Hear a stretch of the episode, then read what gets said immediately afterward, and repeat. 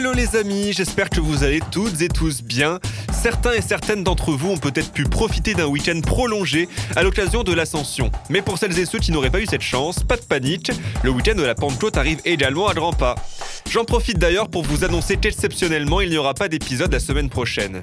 Oui, je sais, je vais vous manquer, mais on se retrouvera dans la joie et la bonne humeur la semaine suivante, avec plein de nouvelles infos toutes plus insolites les unes que les autres. Bref, et si on s'intéressait un peu à notre épisode d'aujourd'hui quand même? Ça vous dit? Cette semaine, un nouveau top 3 nous attend. Une info qui date de la Première Guerre mondiale, une info alcoolisée ainsi qu'une info locale. Pas mal comme programme, non? Bon, allez, attachez vos ceintures, notre voyage commence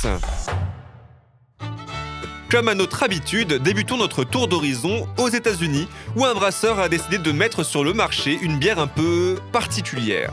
En effet, cette dernière, créée par une brasserie du Colorado, est volontairement imbuvable. Alors oui, vous allez me dire, où est l'intérêt? Boire une bière qui n'est pas bonne tout en sachant qu'elle n'est pas bonne, c'est tout de même aimer se faire du mal, non? Oui, c'est vrai que vu comme ça, c'est pas fameux. Mais je vous assure que l'idée a du sens. Je vous explique. L'objectif de ce breuvage est tout simplement d'alerter sur les conséquences du réchauffement climatique. C'est pourquoi, pour mettre au point leur boisson, la brasserie New Belgium Brewing a eu recours à des ingrédients de mauvaise qualité, comparables à ceux que les brasseurs pourraient être obligés d'utiliser dans quelques années si rien ne change. La bière, baptisée Torched Earth, ou terre brûlée en français, a donc été fabriquée dans les conditions que rencontreraient les professionnels dans un futur au climat ravagé. Dans les ingrédients, on retrouve par exemple de l'eau qui a été exposée à la fumée au lieu d'une eau claire, des extraits artificiels de houblon et de malt à la place des extraits naturels, ainsi que du pissenlit. Cette bière est commercialisée 39,99 dollars, soit environ 33 euros, le lot de 8 canettes de 47 centilitres. Ouais, ça fait cher le truc des deux, hein. Mais il faut savoir que l'ensemble des bénéfices générés par les ventes seront reversés à Protect Our Winters, une association militant pour les lois protégeant l'environnement du réchauffement climatique. Donc, euh, à défaut d'être bon, au moins c'est utile. Tiens, bois sa petite tête, ça va te remonter? Merci la gueuse. Tu es un laidron mais tu es bien bonne. T'as pas vu ton pif, hein Quand tu te mouches, t'as pas l'impression de serrer la main à un pote Les couléantes cette vilasse. Quoiqu'un peu clairette. La vinasse s'appelle Reviens.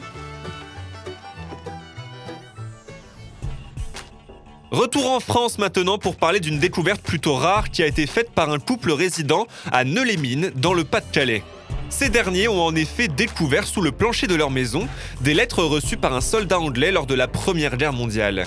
Ces écrits ont par la suite été confiés au mémorial 14-18 de Notre-Dame de Lorette, qui s'est tout de suite mis en tête de retrouver la famille, ou plutôt les descendants de ce soldat britannique. Les équipes ont donc décidé de lancer des appels de recherche via les réseaux sociaux. Le contenu des lettres semble indiquer que ces dernières auraient été envoyées à un certain William Swift par ses parents qui souhaitaient l'encourager alors que ce dernier n'avait à ce moment-là que 18 ans. D'après les équipes du mémorial, les lettres auraient été écrites au cours de l'année 1916 alors que le jeune homme combattait en France avec le Royal Lancaster Regiment. William Swift aurait donc caché les lettres à Neulénime, lieu de cantonnement de son régiment.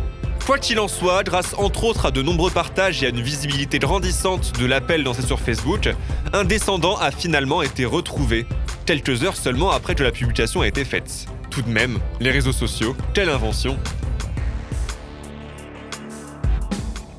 Terminons notre voyage dans notre belle région alsacienne pour vous parler d'un petit bug informatique assez cocasse.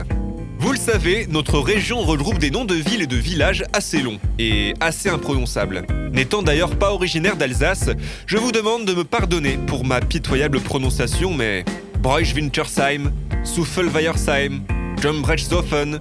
Ouais, ce qui est clair, c'est qu'on y réfléchit à deux fois avant de proposer une partie de Scrabble à un Alsacien.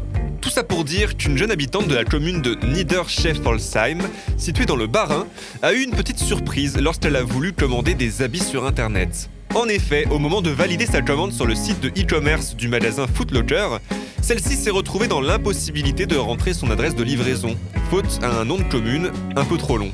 Eh oui, la case correspondante ne proposait qu'un maximum de 15 caractères alors que la ville en possède 20. Une situation plutôt cocasse qui n'a cependant pas trouvé d'issue.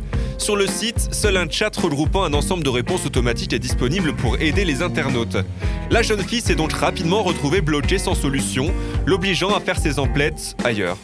Depuis, l'information a été remontée à Footlocker qui devrait modifier ce paramètre pour que tout cela rentre dans l'ordre. Ça rappellerait presque que cette fameuse scène du Père Noël est une ordure, tout ça. Bon, alors, 208, 064, 280. Eh ben voilà, eh ben voilà, eh ben ça c'est tout la sécu, ça. Il vous donne un numéro, ça rentre même pas dans les cases. Regardez. Qu'est-ce que vous avez foutu dans les cases, ça déborde Eh ben oui, il n'y a pas assez de place pour les réponses. Ouais, Exercez-vous une activité professionnelle Ça dépend.